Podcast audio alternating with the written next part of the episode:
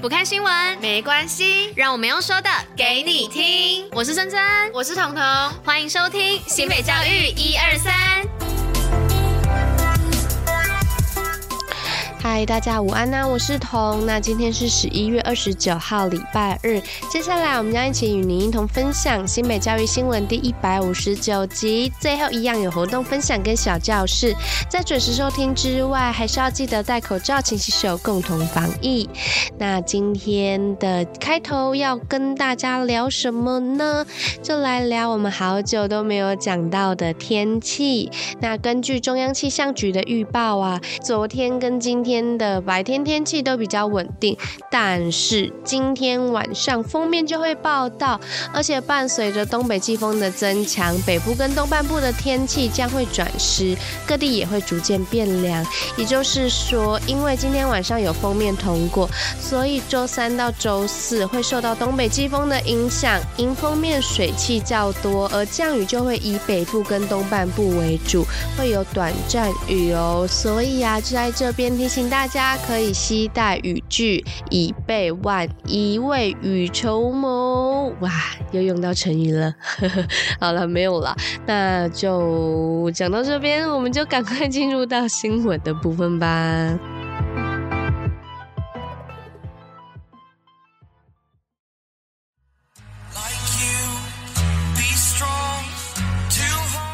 好的，那新闻的部分一样老样子，四则。第一则是新北原民母语扎根延伸到幼儿园，这是新北原住民母语教学延伸到幼儿园，并且鼓励公私立幼儿园申办沉浸式的族语教学计划，把握幼儿语言的黄金期，打造听与说的族语学习环境。而未来也会结合原住民族的文化以及社区的活动，规划亲子共学的课程。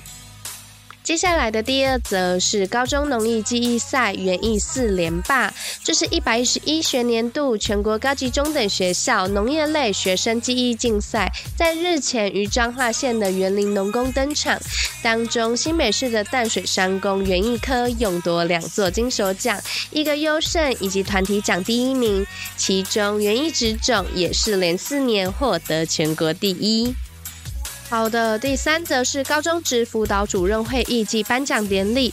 这是教育局在二十四号的时候，在永平高中举办了公私立高中职辅导主任会议暨颁奖典礼，并以议题讨论的形式，邀请资深的校长引领讨论。此外，也以颁赠感谢状给资深主任，表达对于主任们辛劳与付出的感谢。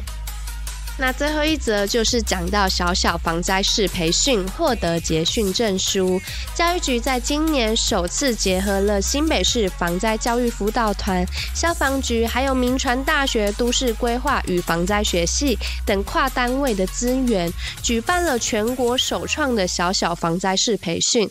最后共有四十三位的学童完成培训，并且取得结训的证书，成为小小防灾士。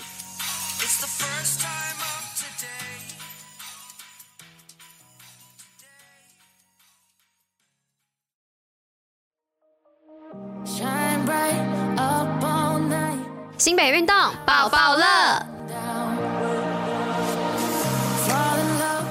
犀利，那今天的运动要来讲什么呢？就是新北中仙女排。那新北中仙女排目前在企业女子排球联赛中以四胜三负的战绩排名第三。而未来，也就是明年二零二三年的一月七号到八号，以及十四号到十五号，中仙女排的主题日将在新庄体育馆登场，欢迎有兴趣的朋友前往参与。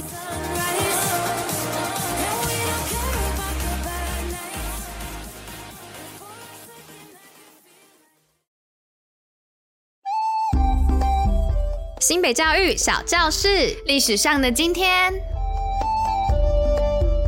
好啦，那今天的小教师要来介绍什么呢？要来介绍的就是南韩现在的首都，同时也是朝鲜半岛人口最多的城市首尔的命名相关历史啦。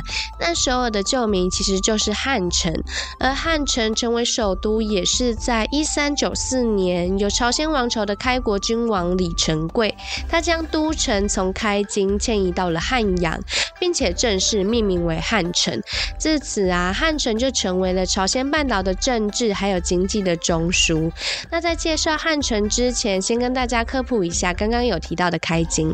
开京啊，其实就是今天位于朝鲜民主主义人民共和国，也就是北韩的境内，是北韩境内第二大的城市。那我们就再回到汉城喽。其实啊，汉城也就是首尔啊，它在朝鲜三国时代的百济国国都卫里城开始，就成为了朝鲜半岛的重要城市地位。而卫里城的意思啊，其实就是我们的城，也就是从这个时候开始，首尔就成为了高句丽、百济还有新罗三家的必争之地。那在统一的新罗时代，就开始定名为是汉阳。后来再由朝鲜王朝的李成桂，刚刚有提到，他改名为汉城。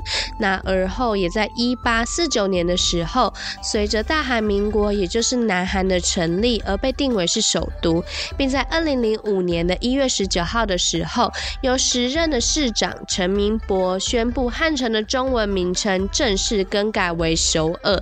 那以上就是首尔命名的由来，希望大家就是能补充一点小小的，这算冷知识吗？嗯，不知道，但也算是历史的一部分。那今天的内容就讲到这样子，以上就是今天为大家选播的内容。新北教育最用心，我们明天见，大家安妞。